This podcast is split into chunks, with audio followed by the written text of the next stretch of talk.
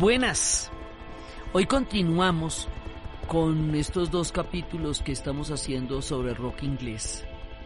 El uno desde la batalla de Inglaterra y la impronta que eso dejó en todos los rockeros que serían hijos de esa generación que peleó la batalla de Inglaterra, de la generación de los bombardeos, de la generación que peleó la Segunda Guerra Mundial.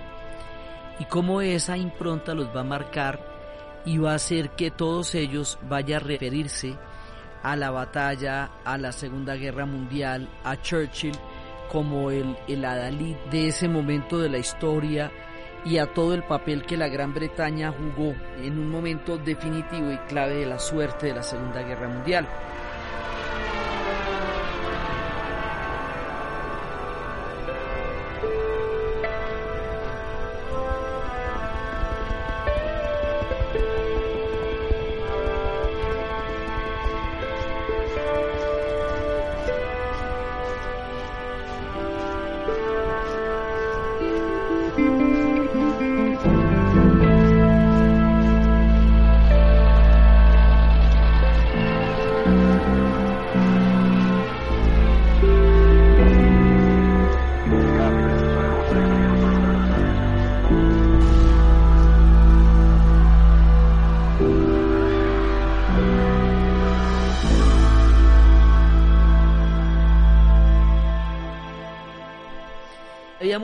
Cómo cada uno de ellos lo hace.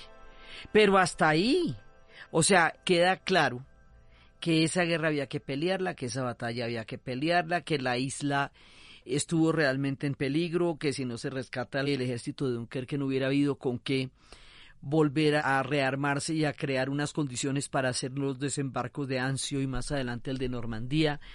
Todo eso lo tienen claro, lo dicen, lo cantan. Sí, pero una cosa es que ellos reconozcan lo imperioso y lo acuciante que fue la Segunda Guerra Mundial y la situación de supervivencia física que la isla y Europa enfrentaron a manos del proyecto nazi de Hitler. Y otra cosa que les quede gustando la maña de las guerras, que les quede gustando meterse en otras guerras y resulta que la Gran Bretaña se va a meter en un montón de guerras después de la Segunda Guerra Mundial.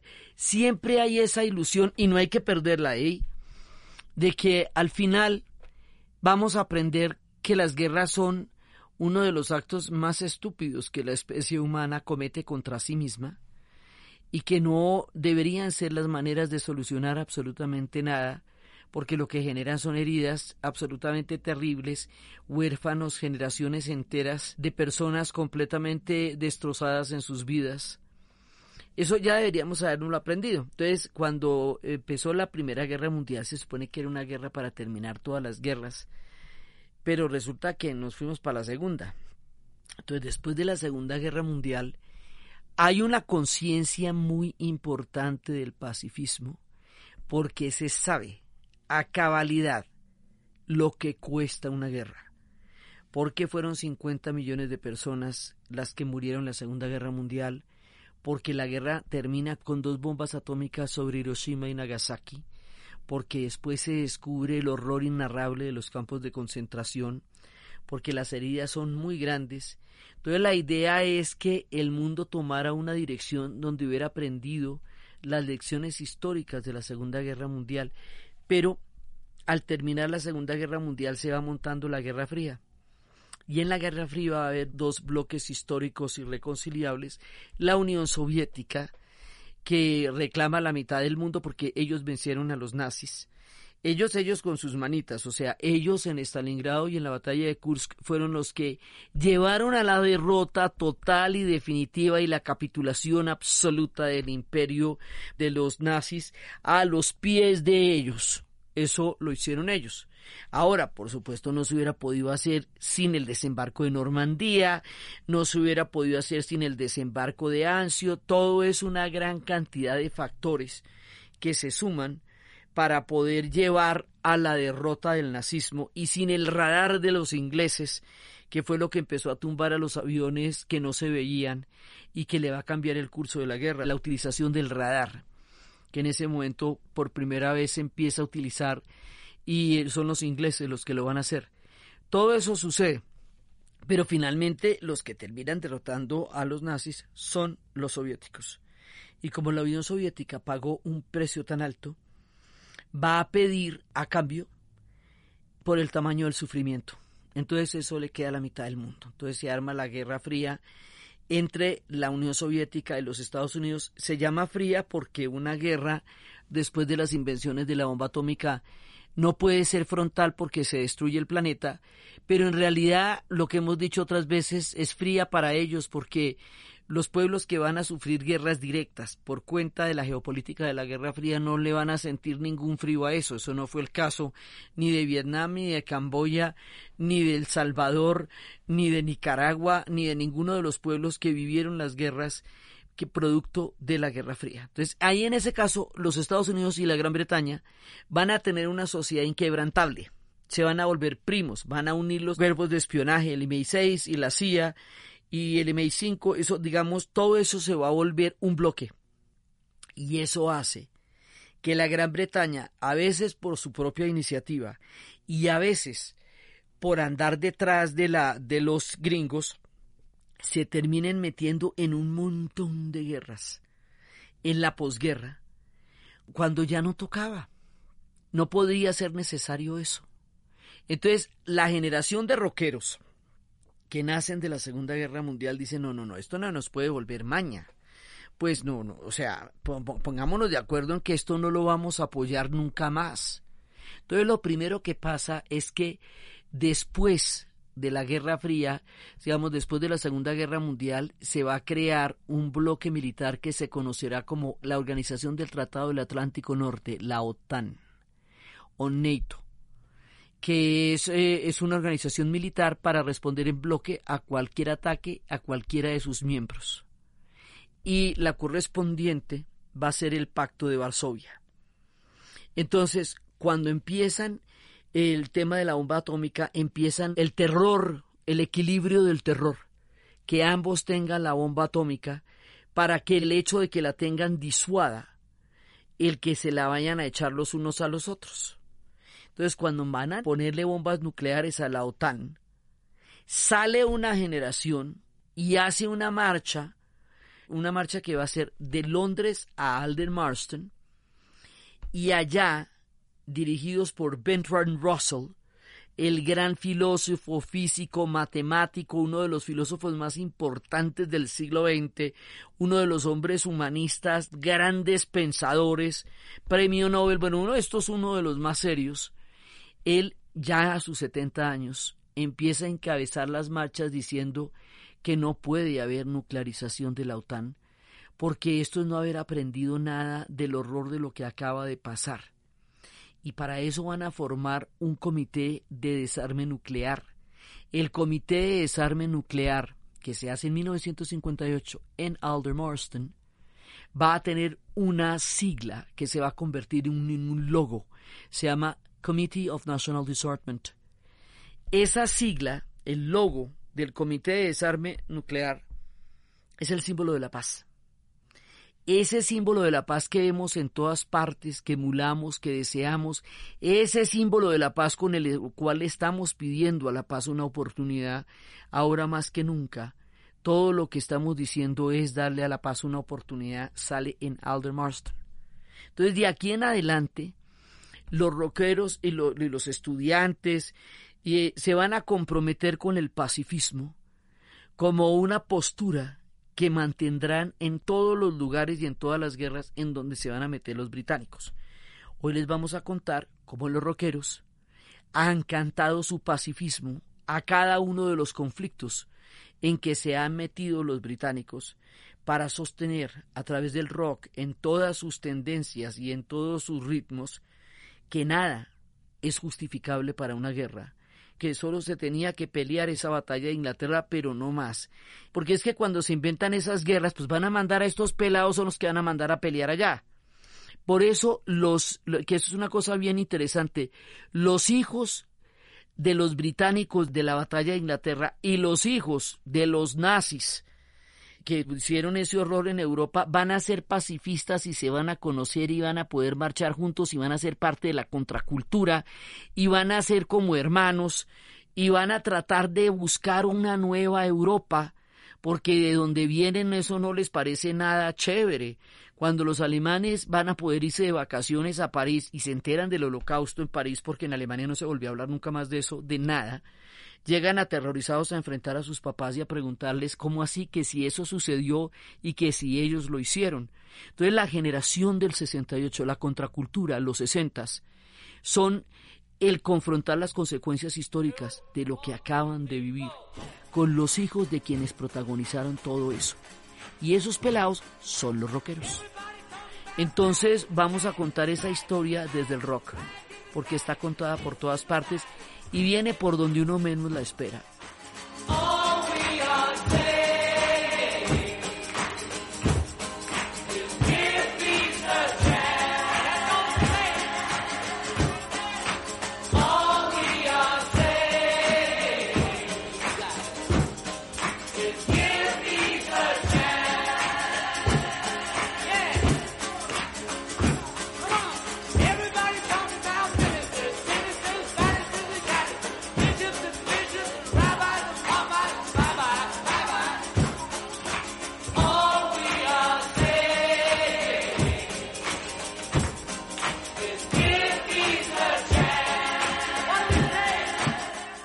Peace a Chance con lo que estábamos empezando y es lo que seguimos implorando por favor de todas las formas posibles es durante la guerra del Vietnam. O sea, en la guerra del Vietnam, ¿qué tienen que ir a hacer los británicos a Vietnam? Hágame el favor y me explica. Pero, por ejemplo, ¿por qué? O sea, ¿por qué? Digamos que con, si no se pudo ni siquiera comprobar que el incidente de la resolución del Golfo de Tonkin, que fue con el que se autorizó el uso directo de tropas en Vietnam, no se pudo ni siquiera comprobar. ¿Qué tienen que hacer los británicos allá? Pues los británicos los van a apoyar eh, diplomáticamente y ellos son miembros fundadores de la OTAN, ¿no? No llegan allá un día a tomar onces, la fundan. Entonces, bueno, ahí ya estamos en, en una confrontación. Pero ellos van a participar en Vietnam en la operación Masterdom entre 1945 y 1946, cuando en apoyo diplomático y a los Estados Unidos en el conflicto y dicen, bueno, la guerra del Vietnam no solamente va a aglutinar a toda la contracultura en los Estados Unidos, porque la contracultura se vuelve un fenómeno de masas en Estados Unidos por la guerra del Vietnam, porque todo el mundo está de acuerdo en que en esa guerra no hay que meterse. Entonces eso es lo que va a unir al hipismo, a las comunidades negras, a los pacifistas, a todo el mundo y eso va a hacer que la contracultura deje de ser un fenómeno de pronunciamientos aislados para convertirse en un enorme fenómeno de masas que se va a llamar el movimiento para parar la guerra del Vietnam, The Anti-War Movement, del cual les hemos hablado muchísimas veces y les hemos contado de Woodstock y les hemos contado todo eso en Estados Unidos, porque ellos directamente fueron los que tuvieron que vivir el horror de la guerra del Vietnam. Pero los británicos también de refilón van a tener que estar de alguna manera vinculados a eso por el apoyo de Gran Bretaña. Gran Bretaña queda en deuda con los Estados Unidos después del apoyo tan grande que le van a dar en la Segunda Guerra Mundial. Después de que los Estados Unidos intentó por todos los medios apoyarla antes del ataque a Pearl Harbor, pero Roosevelt no tenía de dónde agarrarse para apoyar a Inglaterra, y por eso era que decía que si la casa del jardín de mi vecino está en peligro, yo por qué no le presto mi manguera, si su casa se está incendiando. De ahí en adelante los británicos quedan empeñados con los Estados Unidos en las siguientes guerras que va a haber hasta ahorita, pues. Entonces, eso los va a hacer meterse en un montón de líos. Habrá otros que harán de su propio pecunio, pero otras son de por detrás de Estados Unidos. Y ahí los rockeros dicen, eso no tiene nada que ver con nosotros y nosotros no nos vamos a meter en eso. Y la dinámica de las guerras es una dinámica terrible. Entonces, cuando decíamos de Give Peace a Chance, Yoko Ono y John Lennon cuando se vuelven un fenómeno mediático, en la época en que no existían las redes, pero todo el tiempo tenían cámaras encima, imagínate ahora qué tal ellos en Instagram, ¿cómo te parece? Pero en esa época no, entonces bueno, si nos vamos a volver un fenómeno mediático, hagamos que por lo menos valga la pena toda esta atención de cámaras que tenemos. Entonces empiezan toda una serie de manifestaciones, de actos, de performance, de happenings por la paz. Entonces cuando están desnudos en la cama, hablando de la paz, cuando están en todas partes hablando de la paz y lo que dicen es démosle a la paz una oportunidad. Y eso, digamos, por eso empezamos con esa canción, a ver si de repetirla, si oye, en alguna parte, a ver si de repetirla en caso, en alguna parte la idea de darle a la paz una oportunidad que no debería ser tan difícil. Entonces, ahí empezamos. Luego, radicalmente, nos vamos a una descripción bastante más fuerte y más poderosa de lo que es el horror de la guerra y nos vamos a meter con Black Sabbath. Si entonces Black Sabbath, pues que son los orígenes del metal, la gente que se consideraba que eran satánicos, que además, de acuerdo con Seven Ages of Rock, era una idea que se le ocurrió a Ozzy Osbourne un día que, que vio que la gente pagaba por asustarse en un teatro y mira que la gente paga por asustarse, ve qué tan chistoso. Hagamos letras asustadoras a ver si, a ver si nos las compran y empiezan a sacar las carátulas en las tumbas y a meterle letras asustadoras y todo y se terminan volviendo un fenómeno. Black Sabbath es el Sabbath, la celebración judía del sábado sagrado a Yahvé y el sábado negro es una celebración digamos como del mundo de la oscuridad por así decirlo y ellos se van a llamar Black Sabbath. Y entonces van a tener sobre ellos toda esa publicidad oscura que ellos se la buscaron y por lo cual se van a volver tan importantes, pero fundamentalmente por el sonido. Esta gente realmente va a revolucionar el sonido en el rock. Generals gathered in their masses, just like witches at black masses. Evil minds that plot destruction, sorcerers death's construction. In the fields of bodies burning. As the war machine keeps turning. Death and hatred to mankind.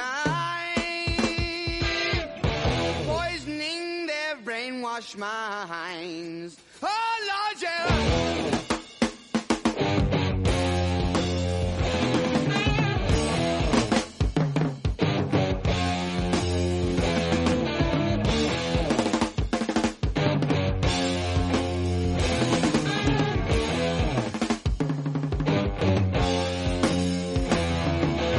Hay una canción que se llama Cerdos de Guerra. Y dice lo siguiente, esta es muy conocida. Vamos a hacer una cosa. Canciones que ustedes deben haber escuchado toda la vida, que la han cantado mil veces, que la tienen entre las orejas, son canciones contra la guerra. Son canciones pacifistas.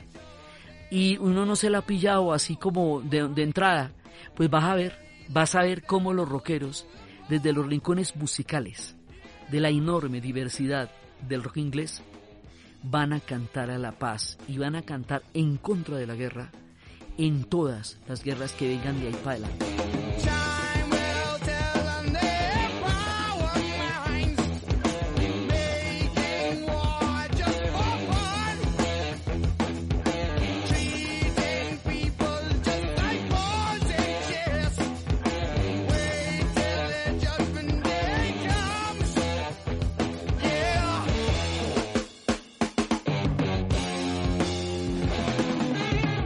Entonces acá dice que los generales se van a reunir, se van a reunir en sus bases como las como se reúnen las brujas en las misas negras.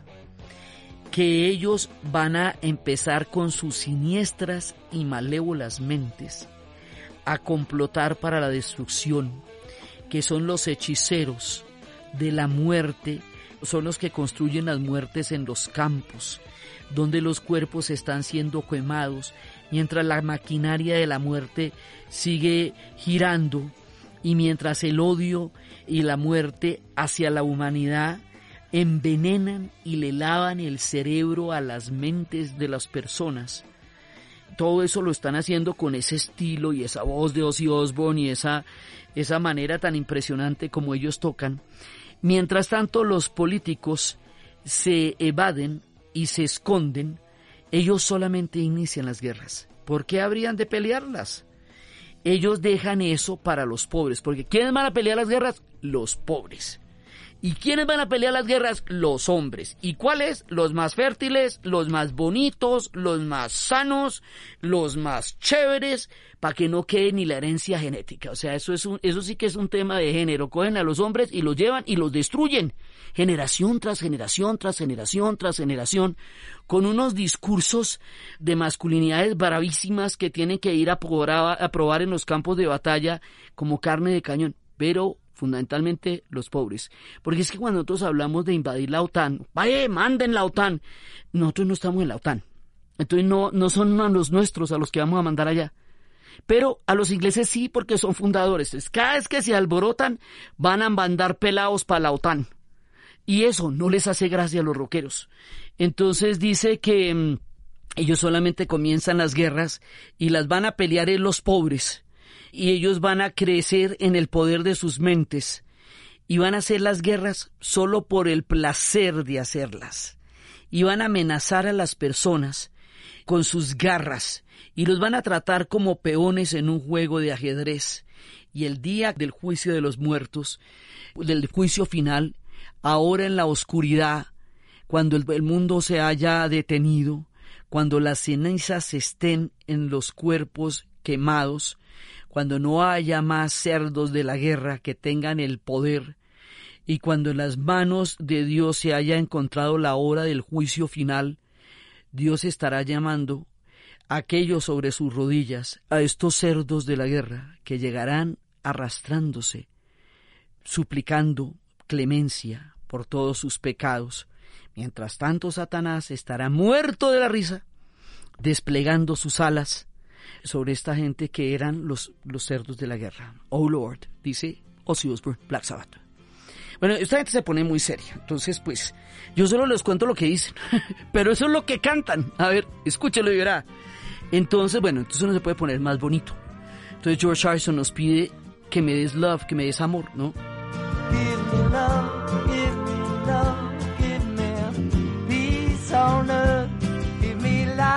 Give me love,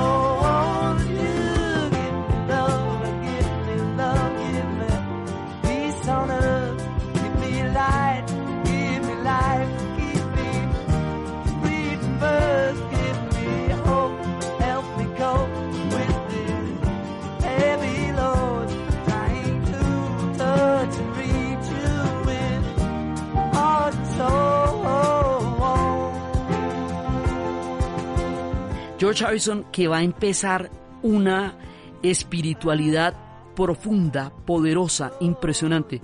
Cuando George Harrison entra en contacto con la India, cuando los Beatles van a la India, él encuentra su, su vocación espiritual y la va a encontrar para el resto de su vida. Él va a encontrar en el hinduismo y él va a encontrar en Krishna y en Vishnu una, una respuesta a su búsqueda profunda espiritual y la va a cantar el resto de su vida, de una manera un poco análoga a como Cat Stevens buscó y buscó y buscó su espiritualidad hasta que la encontró en el Islam, dejó de cantar mucho tiempo y luego volvió. Eh, George Harrison la va a encontrar allá. Eso le va a generar muchos líos porque dicen que él adoptó una cultura que no era la suya. Pues imagínense ellos nacidos en el Imperio Británico, adoptando la fe de aquellos que fueron parte de las colonias del imperio, pero él establece el vínculo a través de Ravi Shankar entre la India, la espiritualidad de la India y la contracultura, teniendo en cuenta que la contracultura es un fenómeno simbiótico entre los Estados Unidos y la Gran Bretaña, existirá en el resto de Europa pero la parte de Estados Unidos y la Gran Bretaña va a ser no solamente paralela, sino intercalada. Están en un lado y al otro del Atlántico. Cantan en un lado y en el otro, y los Beatles van a terminar viviendo, John, John Lennon va a terminar viviendo en Nueva York. Eso, digamos, es un mismo universo que ellos van a vivir juntos. Entonces, George Harrison, que le trae la India al mundo, es decir, todo lo que ahí hablamos del yoga, de las esencias florales, de la meditación, y todo lo que se dice que es una forma de vida saludable y la idea de que el espíritu cumple un papel muy importante en nuestra vida como seres humanos, llega a nosotros masivamente a través de George Harrison y Ravi Shankar. Y George Harrison siempre está cantando la vida, siempre está cantando la espiritualidad y él pide que me den amor, dame amor, dame paz en la tierra, dame luz, dame vida, apártame del nacimiento. En el hinduismo, las reencarnaciones son ciclos en donde el alma vuelve a la tierra y vuelve y vive para aprender en la siguiente vida algo que la va a llevar a un nivel de espiritualidad más alto y así una gran cantidad de vidas hasta que llegue al punto de no reencarnación que conoceremos como el samsara, que es cuando ya los espíritus estén lo suficientemente evolucionados para que no tenga que volver a la tierra a seguir aprendiendo cosas. Entonces, el mayor número de nacimientos es el mayor número de evolución hasta que no volvamos a nacer, porque ya hayamos entendido la luminosidad total del espíritu. Por eso dice, líbrame de volver a nacer. Free from birth. Sí, entonces, esto dentro de la teoría de la reencarnación, en donde él queda en donde él queda totalmente, digamos, inscrito a partir de su opción espiritual. Ayúdame a cargar con este enorme peso, tratando de llegar a alcanzarte con mi alma y con mi corazón. Oh mi Señor, tómame en tu mano, eh, ayúdame que te pueda entender, por favor, dame amor, dame paz, dame paz en la tierra, dame luz, dame vida, libérame del nacimiento, dame esperanza.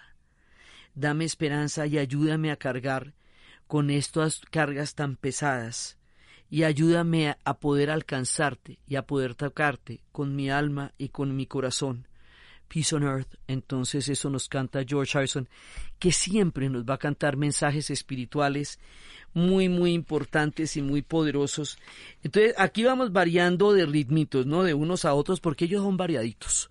Entonces, pasamos pues de la aspereza de Black Sabbath a la dulzura absolutamente generosa, descomunal y bella de George Harrison, papacito que siempre está en nuestros corazones. Vete tú a saber si habrá reencarnado, si habrá vuelto a nacer, no hemos sabido.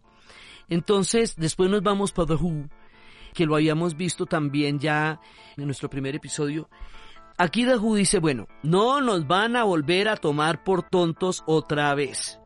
No nos van a volver a echar ese cuento otra vez. O sea, no. O sea, ya, ya les comimos carreta la primera vez y todo, todo bien. Pero no les vaya a quedar la maña.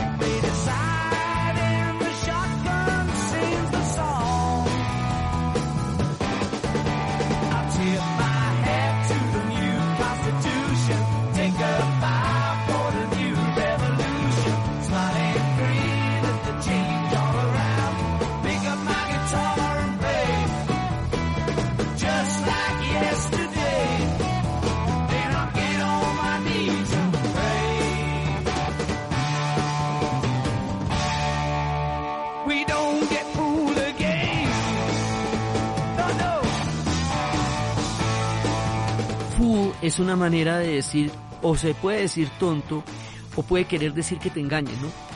Entonces dice, vamos a estar peleando en las calles y nuestros niños con todas las morales a las que le han rendido culto y todos los hombres que han esparcido esa cantidad de juicios, esos juicios equivocados que deciden a través de pistolas, que lo cantan a través de canciones y que nos hacen creer que eso nos llevará a las constituciones y nos hacen creer que eso nos llevará a los cambios y a las nuevas revoluciones y empiezan a tomar las guitarras y a cantar y luego se arrodillan y rezan, pero no nos van a, engañar otra vez. Vamos a cambiar y vamos a cambiar de otra manera y nos vamos a liberar de ese tipo de fardos y vamos a mirar de otra manera la historia y vamos a mirar de otra manera los cambios y vamos a mirar de otra manera todas esas causas de todos los que se quedaron en la última guerra y, vamos a tratar de hacer nuevas formas de entender, nuevas constituciones y no nos van a volver a engañar otra vez y no nos van a decir eh, que tenemos que dejar a nuestras familias y no nos van a decir que tenemos que tomar esos papeles de lo que ellos digan y no nos van a hipnotizar nunca más. Y esto es muy importante porque la guerra genera un discurso bélico que entusiasma, hipnotiza. La gente siente que eso va a hacer unas cosas interesantísimas en la guerra y en la guerra no van a hacer sino matarse. Eso no hacen es más nada. Imaginen una guerra que se trata de hacerle daño al enemigo y que el enemigo le haga daño a uno. ¿Qué tal, qué tal ese parche? Entonces dicen, mire, no nos van a hipnotizar más y no nos van a llenar de mensajes y no nos van a llenar de discursos, porque para la guerra se necesita mucha retórica, porque no es natural que la gente se mate con personas que no ha visto nunca y con las que no tiene ni siquiera mal genio. Entonces hay que echarles unas historias muy terribles para que se pongan en ese plan tan aburridor y entonces eh, The dice no, no nos van a hipnotizar más, tal vez no sabe, no nos van a volver otra vez a tratar como tontos y no nos van a volver a meter todo eso otra vez, no. Entonces, en los nuevos amos de los viejos y antiguos jefes, no, no nos van a volver a hacer eso, dice Dahu. Entonces, eh, así vamos pasando por cada uno de ellos y mientras tanto se van metiendo en más guerra los británicos, ¿no? Entonces, cada uno de ellos, de los más famosos, va en algún momento a cantar contra la guerra. Los Rolling Stones tienen una de las canciones más impresionantes, Gimme Shelter. Esa la tienen que haber oído toda la vida, es Dame Refugio. Habla de una tormenta que se está cirniendo, que está amenazando mi vida hoy. Que si yo no encuentro un refugio, voy a desaparecer. Es la guerra. Chicos, niños, es la guerra que solamente está a un disparo de distancia. Solo a eso y hay un fuego que está empezando a sentirse en las calles hoy y que empieza a quemar como una alfombra roja.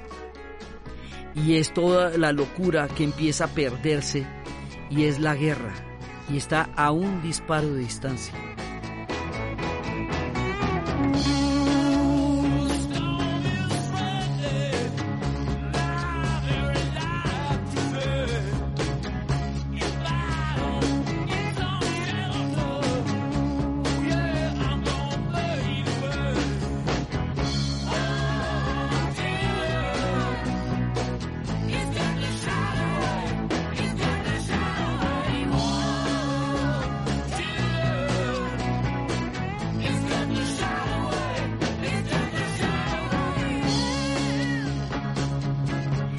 Va a haber violación y va a haber asesinato y estamos a un disparo de distancia de que eso pase.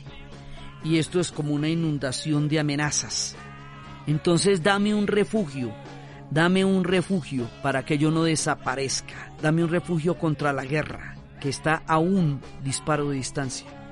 Y luego empieza a decir que ahí es que dar amor, hermana, ahí hay que dar amor, estamos a un beso de distancia. Esto es muy bonito porque del horror estamos a un disparo de distancia. Y de lo contrario estamos a un beso de distancia, ¿sí? O sea, por eso ellos proponían hacer el amor y no la guerra. Pues como tratarnos, hacernos pasito y tratarnos bonito. Y dice, estamos a un disparo de distancia de la guerra o estamos a un beso de distancia de una nueva manera de entendernos y de mirarnos. It's just a shot away o it's just a kiss away. Tú escoges. Y al final termina, estamos a un beso de distancia, estamos a un beso de distancia, lo repiten muchas veces. It's just a kiss away, it's just a kiss away, que es lo que están diciendo en Gimme Shelter. Porque la guerra de todas maneras siempre es una opción. Sí, o sea, usted puede optar por una cosa o por la otra. Entonces ellos nos proponen estar a un beso de distancia y no estar a un, a un disparo de distancia de la muerte, del asesinato, de las violaciones, de la amenaza, del terror, de todo eso. Y frente a eso piden un refugio. Y piden un refugio no solamente físico, no solamente una, uno de los refugios donde se hacía la gente de los bombardeos, sino como un refugio en el alma también, ¿no? Y el refugio en el alma son los besos en lugar de las balas. It's just a kiss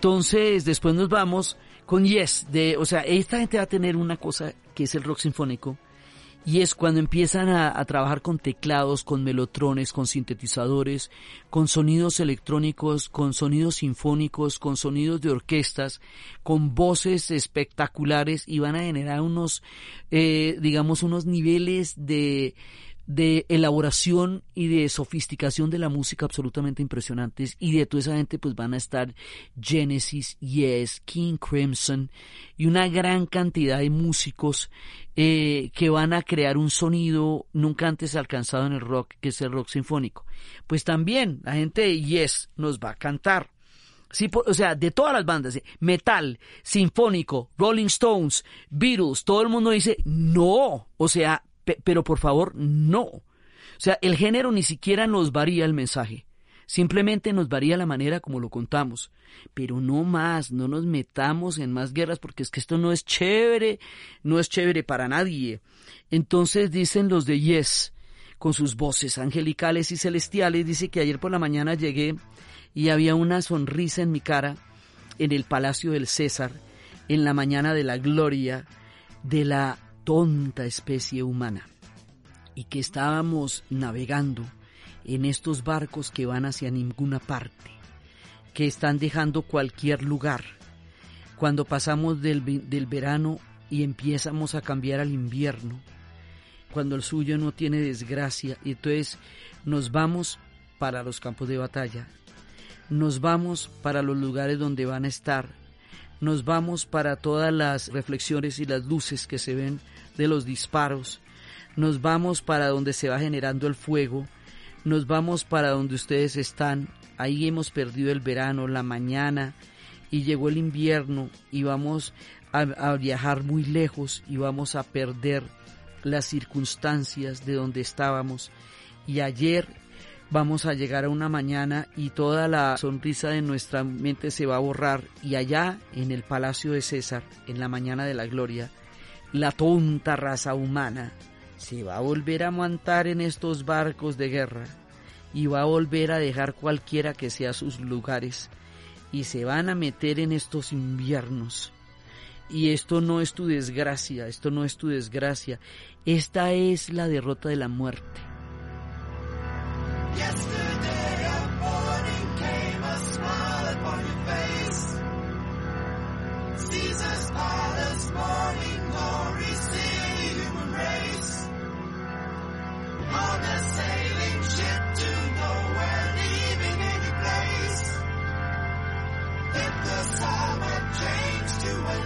Yours is no disgrace.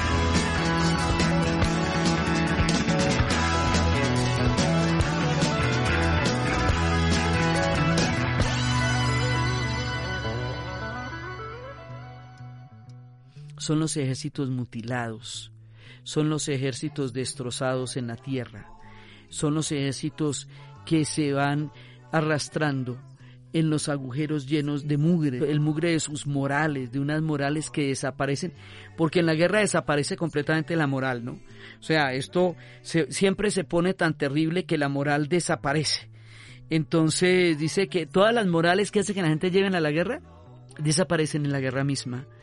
Ayer llegó la mañana y había una sonrisa y luego en el, en el palacio de César, en su mañana de gloria, la tonta raza humana vuelve y se monta para ninguna parte en los grandes buques de batalla y suya no es la desgracia. Y entonces van a llegar en sus barcos de batalla y me van a decir dónde estamos y vamos a sentir todas esas llamaradas y esas luces del fuego y vamos a sentir el invierno y vamos a viajar muy lejos y vamos a perder las circunstancias y vamos a estar donde están ustedes allá en esos campos de batalla de la tonta raza humana. Y lo de la tonta es porque insistir en la guerra es la tontería de la raza humana y eso lo tienen perfectamente claro los de Yes.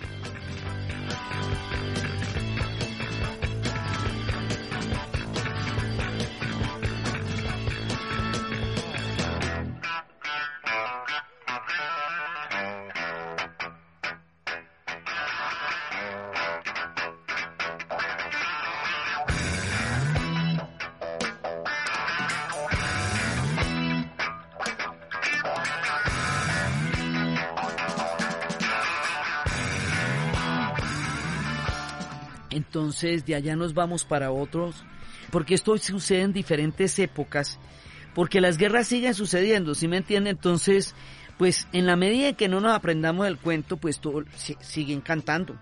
Entonces vienen las guerras de Vietnam y luego se van a meter en una de las guerras que eso sí, mejor dicho, apague y vámonos. La guerra de las Malvinas. Ahí sí no se van detrás de nadie, sino que Margaret Thatcher aprovecha que va a ser un cataclismo social que va a desbaratar el estado benefactor, la promesa de la seguridad social de la cuna hacia la tumba, que se había hecho por el sacrificio que había hecho el pueblo inglés durante la Segunda Guerra Mundial y la batalla de Inglaterra, y que ahora todo eso, que fue la compensación por un sacrificio masivo, lo van a desbaratar, van a dejar a todo el mundo a su propia suerte, y se van a entregar a un régimen de inequidad como ellos no recordaban en mucho tiempo.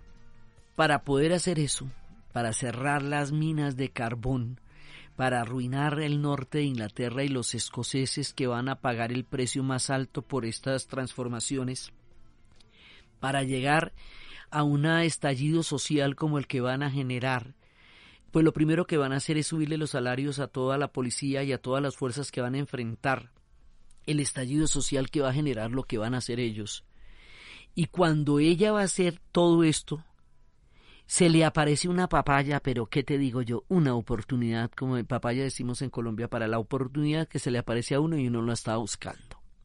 Da que los generales en Argentina, para tratar de buscar una cohesión interna sobre una dictadura que ya está perdiendo su capacidad de aterrorizar a una generación que desapareció, y que la contamos en nuestras historias que hicimos hablando de la serie de Rompan Todo y hablando de la serie de rock argentino, para poder lograr el viejo truco del enemigo externo que pueda distraer la atención de lo que está pasando, invaden las Malvinas, Malvinas para los argentinos, Falklands para los ingleses, reductos coloniales de lo que fue el imperio británico, y Margaret Thatcher queda regia y dice, uy, ¿me van a declarar la guerra? Yo inmediatamente les declaro la guerra y de una vez yo sí voy a aprovechar para hacer un show con las Malvinas bien tremendo, quedar como la dama de hierro, justificar todo el estallido social que se va a producir en Inglaterra, que nadie le pare bolas a eso, ni los escoceses, y me voy con todos los juguetes. Y por supuesto, de la Armada Británica a la Armada Argentina, pues que va de coles a lechugues, eso es pelea de toche con guayaba. Entonces, pues llegan los británicos y, los, los vuelven pedacitos en cinco minutos. Los argentinos no ganaron ni el primer día nunca. Pero ella sí logra lo que los militares argentinos querían en las Malvinas, que era aprovechar una guerra fabricada para lograr un consenso en momentos en que este se está haciendo una cosa muy grande y muy tenaz contra un pueblo.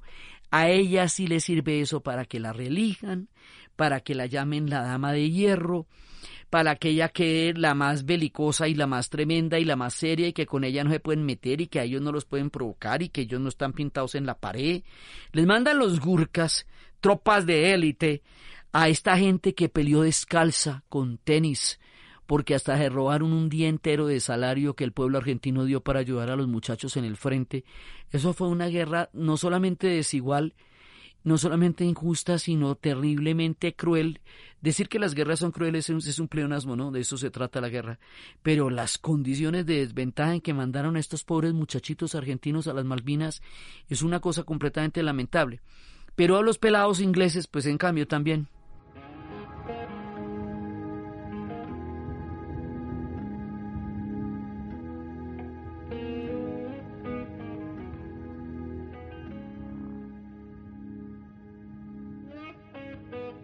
Entonces Dire Strikes nos dice, ay no, no, no, no, no, no, vean, no, qué jartera. Esta, eh, esta niebla que cubre nuestras montañas, esta hora en la que nos vamos a ir a las tierras bajas, siempre va a estar en el retorno de los valles y se va a ir a quemarse con los hermanos en armas.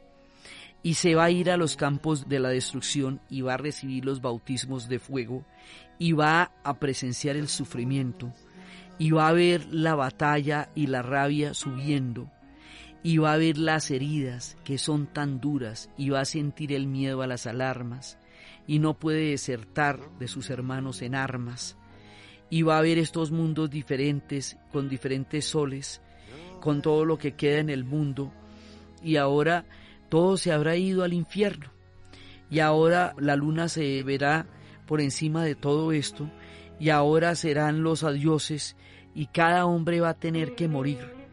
Y esto estará escrito en la luz de las estrellas y cada uno tiene su plan y cada uno va a hacer la tontería, nos van a engañar para mandarnos a la guerra y para convertirnos en hermanos de armas.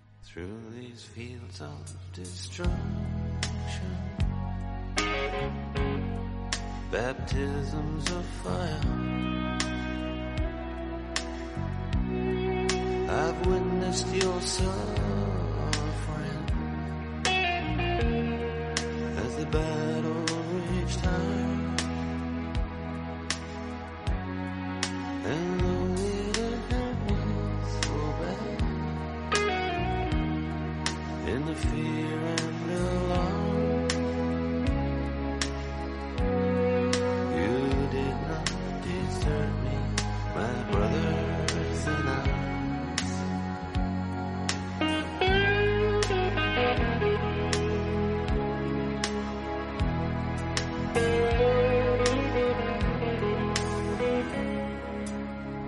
Porque además siempre es el discurso del honor, la hermandad que produce la guerra, la hermandad que produce la muerte, eh, el crear unos imaginarios de lealtad que se van a vivir en los campos de batalla como acicate o como aliciente para que usted vaya que lo maten. ¿entiende? ¿Y quiénes van a ir? Los pelados británicos. ¿A matarse contra quiénes? Contra los pelados argentinos. A los unos les están desbaratando el Estado benefactor y a los otros los estaban desapareciendo en una dictadura feroz. Y los van a poner a enfrentarse por allá en el final del mundo, en las Malvinas, por una guerra que se inventan estos dos. Los, los generales que la montan y la otra que le sigue la cuerda hasta el final. ¿Y quiénes van a morir? Los pobres, de frío, con el cuento de que van a ser hermanos en armas y toda esa glorificación de la guerra. Dice, no, eso, eso no es chévere y la de las Malvinas menos, directamente ya eh, Pink Floyd, pues ustedes creen que Pink Floyd no iba a cantar en contra de las Malvinas, no, no hay peligro. Esto se llama la canción del disco de The Final Cut, se llama Post-War Dream, el sueño de la posguerra. Entonces empieza con una serie de noticias que van anunciando, anuncian como anuncian las noticias, ¿no? Entonces anuncian que hay un reemplazo en los convoys del Atlántico, que hay barcos que se han perdido en el conflicto de las Falklands, que hay balas en Japón. Empiezan a hablar de los países del tercer mundo como Bolivia, que produce la droga pero sufre también una violencia creciente, hablando de lo que dicen las noticias. Dígame la verdad, dígame por qué. Dígame por qué fue crucificado Jesús dígame por qué me mataron a mi papá. ¿Se acuerda que lo mataron en el desembarco de Anzio? ¿Fue usted? ¿Por qué me hizo eso a mí? Tell me true, tell me why was Jesus crucified? Was it for this that Daddy died? Was it you?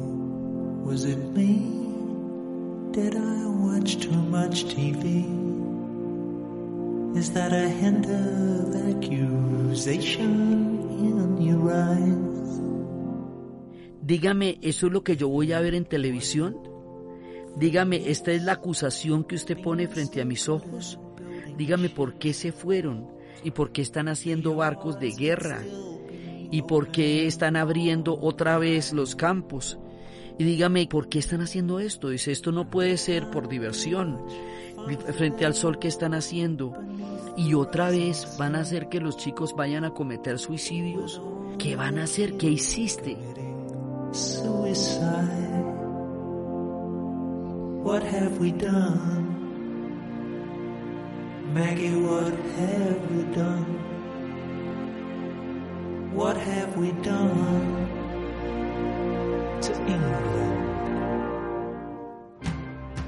Dice, Maggie, ¿qué hiciste? Refiriéndose a Margaret Thatcher. Maggie, ¿qué has hecho? Cuéntame, ¿qué has hecho? ¿Qué le has hecho a Inglaterra? ¿Qué le estás haciendo a Inglaterra? Y se refiere a que los va a volver a meter en otra guerra. ¿Y qué? ¿Nos toca gritar? ¿Nos toca gritar? ¿Nos toca gritar? ¿Qué fue lo que pasó con el famoso sueño de la posguerra. Ay, Maggie, ¿qué es lo que nos estás haciendo? Y el sueño de la posguerra era que no iba a haber más guerras. Era que todo eso se libraba para que estos pelados tuvieran una muy buena oportunidad de vida y ya no tuvieran que morir en batallas. Eso era el sueño de la posguerra, era el estado benefactor que estaban desbaratando en ese momento cuando se dio todo el cierre de las minas de carbón, porque es que resulta que se está haciendo un, cambio tecnológico gigantesco, la era del microchip. Y el costo social que eso va a tener en Inglaterra, primero de los países que lo va a hacer, uno de los primeros, va a ser muy grande. Y para poder dejar de hablar de eso se meten en las Malvinas. Entonces Pink Floyd le preguntan The Final Cut, oiga Maggie, ¿qué va a hacer con Inglaterra? Esto es la pregunta desde Inglaterra, ¿no? En Argentina ya la hemos visto. ¿Qué fue lo que le hicieron a la Argentina? Pero también se la hicieron a Inglaterra porque la guerra era en hartas partes. Una de las que ustedes deben haber oído muchísimo, muchísimo, muchísimo, que tiene uno de los ritmos más fantásticos y que junta a los más divinos, esos sí son papacitos ambos. David Bowie y Freddie Mercury, o sea, no se puede más bonito. Son más chéveres, no se puede. Under Pressure. Y sé que hay una presión que nos está empujando que nos está empujando a los dos, que me empuja a ti, te empuja a mí y que no, no le están preguntando a los hombres, sino simplemente los están empujando. Es una presión que nos está destruyendo, que nos quema, que nos rompe las familias en dos. Es una presión en las calles. Esto cantado de lo más bonito, una presión cada día. Es el terror. Es el terror de tratar de entender de qué se trata el mundo. Es mirar cómo los amigos gritan que los saquen de ahí. Es poder rezar por un mañana que nos lleve a otro tipo de cosas más elevadas. Es una presión permanente. Son patadas que nos pegan en el cerebro, sí, eh, alrededor del piso.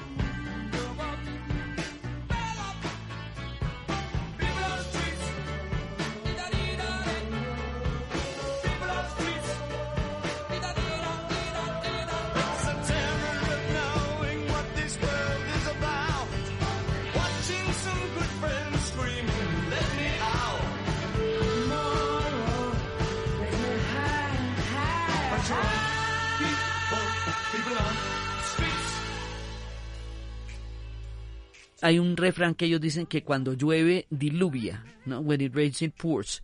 Entonces una, es una presión que dice que no solamente va a llover, sino que va a diluviar.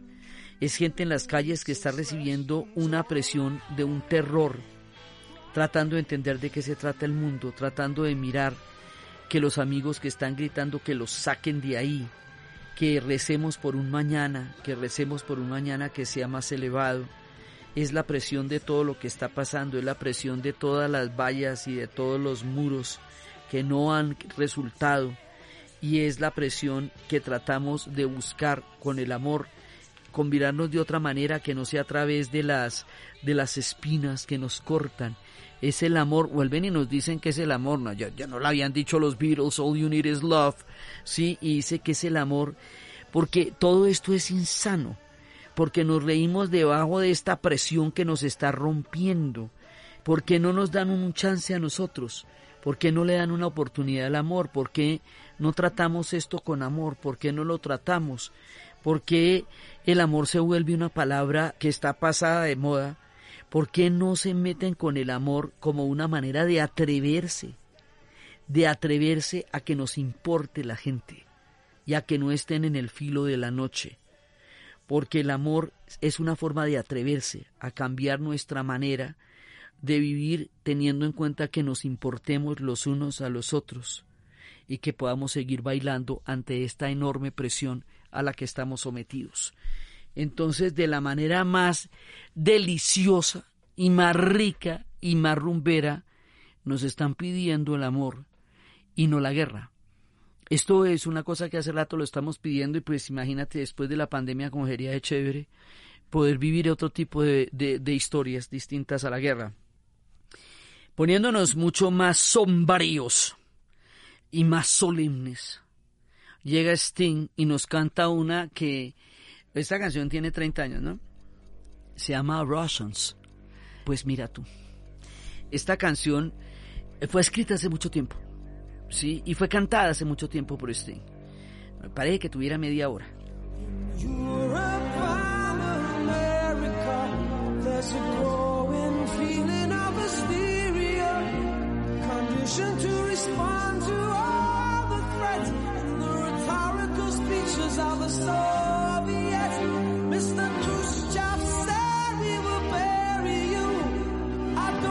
subscribe to this point of view such an ignorant thing to do if the Russians love their children too. How can I save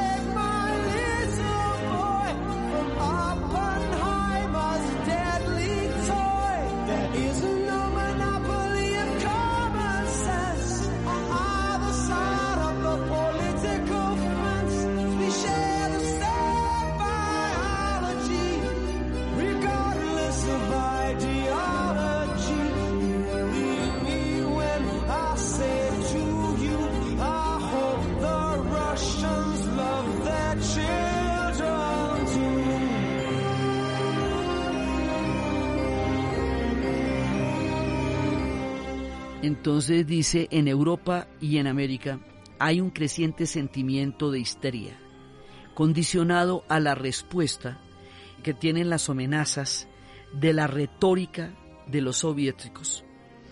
El señor Khrushchev dice los vamos a enterrar. Yo no estoy de acuerdo con ese punto de vista. Me parece una cosa terriblemente ignorante para decir si los rusos aman a sus niños también. ¿Cómo puedo salvar a mi pequeño niño del mortal juguete de Oppenheimer, la bomba atómica? no hay ningún monopolio del sentido común en ninguno de los lados de estas barricadas. Todos compartimos la misma biología, independientemente de nuestra ideología. Por favor, créanme cuando yo les digo que de verdad espero que los rusos también quieran a sus niños tanto como nosotros.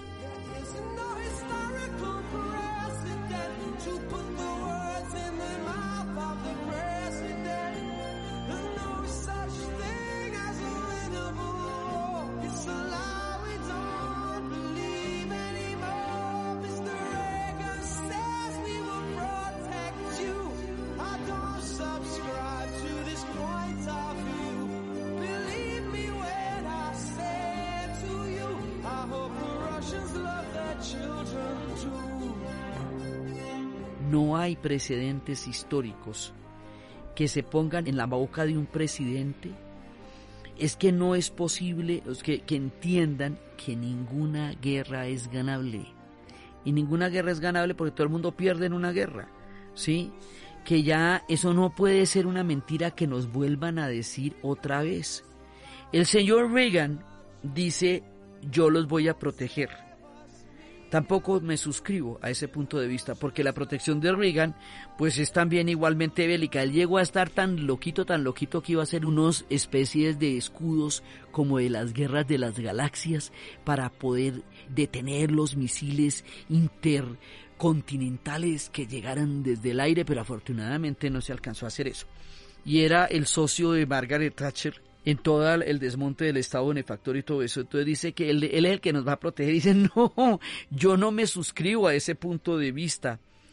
Y yo realmente les pido que me crean cuando les digo que yo espero que los rusos también amen a sus hijos tanto como nosotros. Y lo repite, tenemos la misma biología, más allá de nuestra ideología. Y eso puede salvarnos a ti y a mí si los rusos aman a sus niños tanto como nosotros. 30 años tiene esa canción y la estamos cantando ahorita, Russians. Entonces, cada vez esto se va poniendo más bravo, ¿sí? Porque, porque los británicos ven que las cosas no cambian, entonces los rockeros tienen que seguir cantando y tienen que seguir cantando porque porque pues se van metiendo en más guerras. Entonces, mientras van pasando todas estas cosas, la Gran Bretaña se mete en la Guerra Fría como principal socio de los Estados Unidos, en la Guerra del Vietnam como principal apoyo, en la Guerra de las Malvinas haciéndole la cuerda a lo que querían hacer los generales en Argentina, en la Primera Guerra del Golfo, es parte de la coalición que invadió a Irak, en los bombardeos de la OTAN sobre Yugoslavia, específicamente sobre Kosovo, en la última, primero dejaron morir a Bosnia y Herzegovina todos, hasta que la acabaron. Y nadie hizo nada por Sarajevo. Y Sarajevo quedó en la total indefensión hasta que mataron 250 mil personas en Sarajevo. Y ya después se asustaron y ya cuando la cosa se fue para Kosovo bombardearon Serbia. Con lo cual cada uno de los pueblos balcánicos quedó en la situación de víctima y victimario, porque todos de alguna manera bombardearon o fueron bombardeados.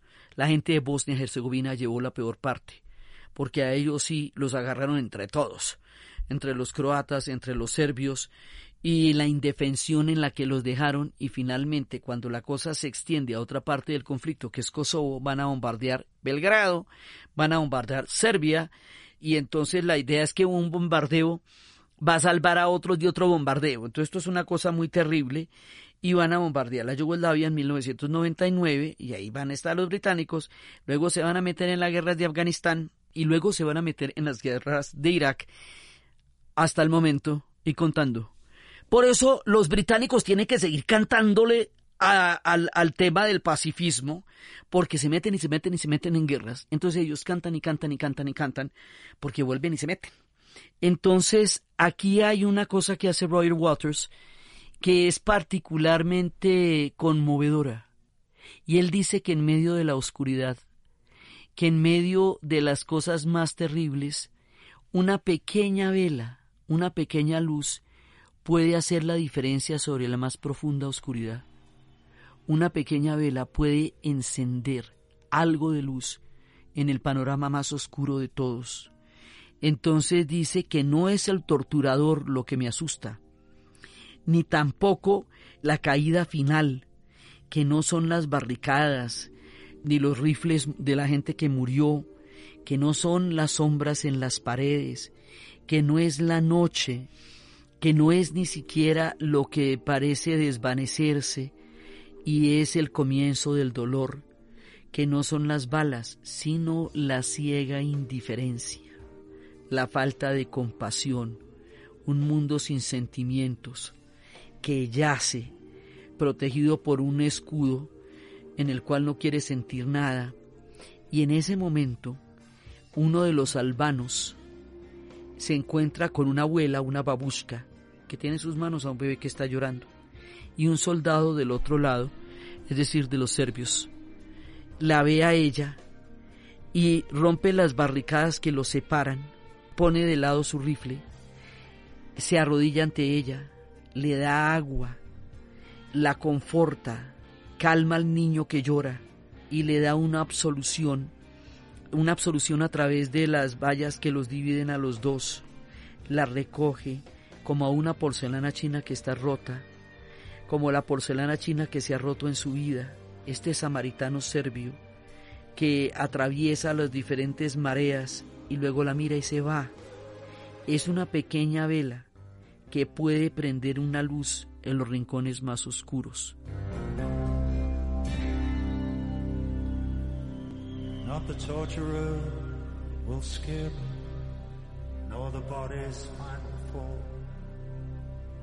Nor the barrels of death's rifles, nor the shadows on the wall,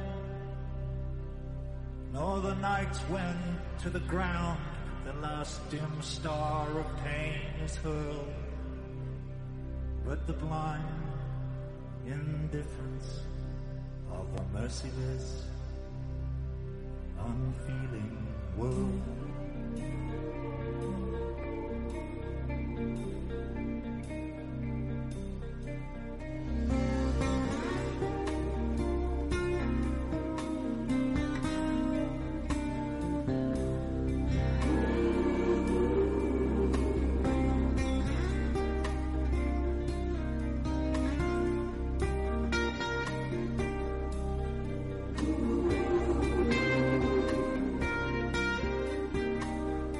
Cada pequeña vela puede prender una luz en los rincones más oscuros.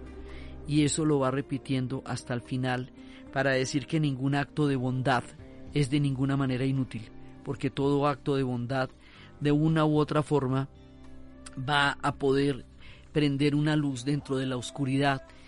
Eh, en este tema de Kosovo, que después se va a complicar muchísimo, muchísimo, porque Albania y Serbia comparten una cuna histórica, que es la cuna histórica de los serbios queda en Kosovo, pero resulta que Kosovo, por los efectos del Imperio Turco Otomano, cuando derrotaron a los serbios en 1389 en la batalla de los Mirlos, perdieron el control de esa zona y se volvió un imaginario histórico muy grande. Entonces eso nos va a llevar a un conflicto nacionalista muy fuerte entre serbios y albaneses. Y ahí es cuando bombardea la OTAN. Entonces van y bombardean en Belgrado a los serbios después de que ha pasado la tragedia de Yugoslavia y quedan a ambos lados del conflicto los serbios y los albaneses.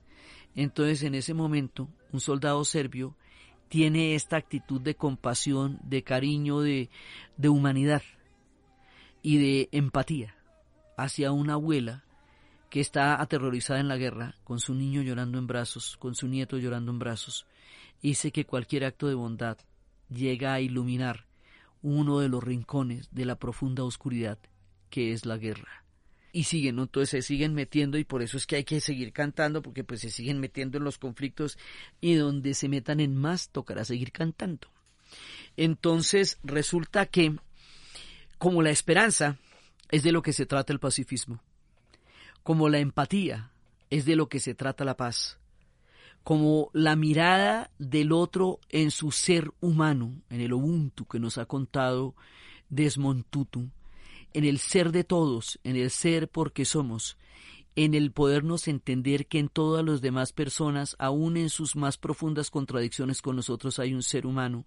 Y eso es en esencia de lo que se trata el pacifismo y de lo que se trata no creer en las guerras y en sus terribles retóricas, que cualquiera que sean las ideas traen el sufrimiento. Mire la mano de guerras que hemos cantado y todo el mundo ha quedado triste y aburrido porque quién salió chévere y contento de la guerra, quién vuelve feliz de allá. Entonces, como de lo que se trata es de la esperanza y como de lo que se trata es de darle a la paz una oportunidad, volvemos a nuestro muy querido Paul McCartney y vamos a dar un poco, vamos a, a entregar hope of deliverance, la esperanza como liberación de la oscuridad. I will always be hoping, hoping.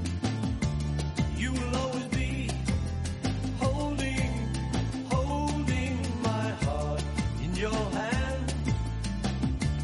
I will understand. I will understand someday,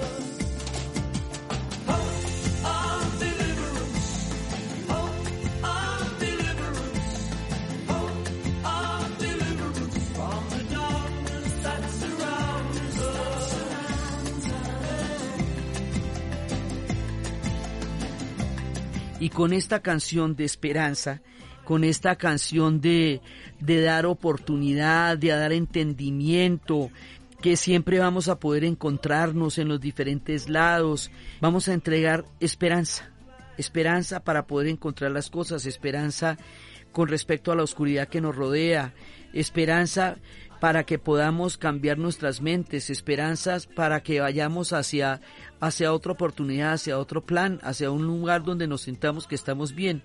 Es una forma de esperanza que nos libre de la oscuridad. Es entregar esperanza, hope and delivery. Es con lo que terminamos con Paul McCartney, con un canto de esperanza, porque todo canto antiguerra no es solamente una protesta, es también una esperanza. Y el amor es lo que han venido pidiendo como condición y como antídoto contra todos los discursos de odio y las glorificaciones de la muerte y el sufrimiento que significan la guerra. Terminamos con Hope and Delivery, de la mano de Paul McCartney, con su dulzura y con su maravilla, y vemos como John Lennon le pidió a la paz una oportunidad, como George Harrison pidió que le dieran amor y que le dieran paz sobre la tierra, y como Paul McCartney nos va a brindar esperanza, para poderla entregar, para poderla dar, y de esa manera redondear la forma como los rockeros ingleses se han comprometido, desde su música, desde sus guitarras, desde su corazón, desde sus ritmos y desde su genialidad, a pedir de todas las formas posibles que la paz tenga siempre una oportunidad, aunque sea en el rock.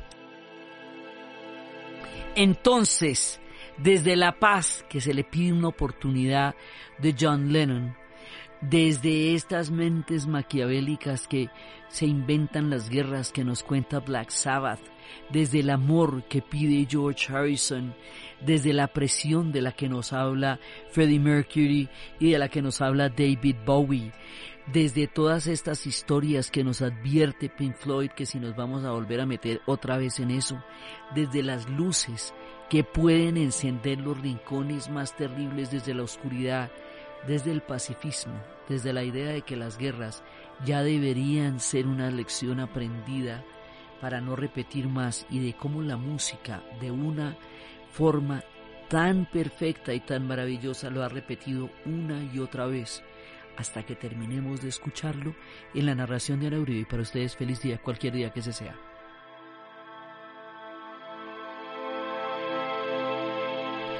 Este podcast fue posible gracias al equipo de la Casa de la Historia. Diana Suárez, Milena Beltrán, Arturo Jiménez Viña, Daniel Moreno Franco, grabado en Los Gatos Estudio, La edición y la musicalización de Eduardo Corredor Fonseca, de Rueda Sonido y siempre con la ayuda fuerte y poderosa de Santiago Espinosa Uribe y Laura Rojas Aponte del podcast Cosas de Internet.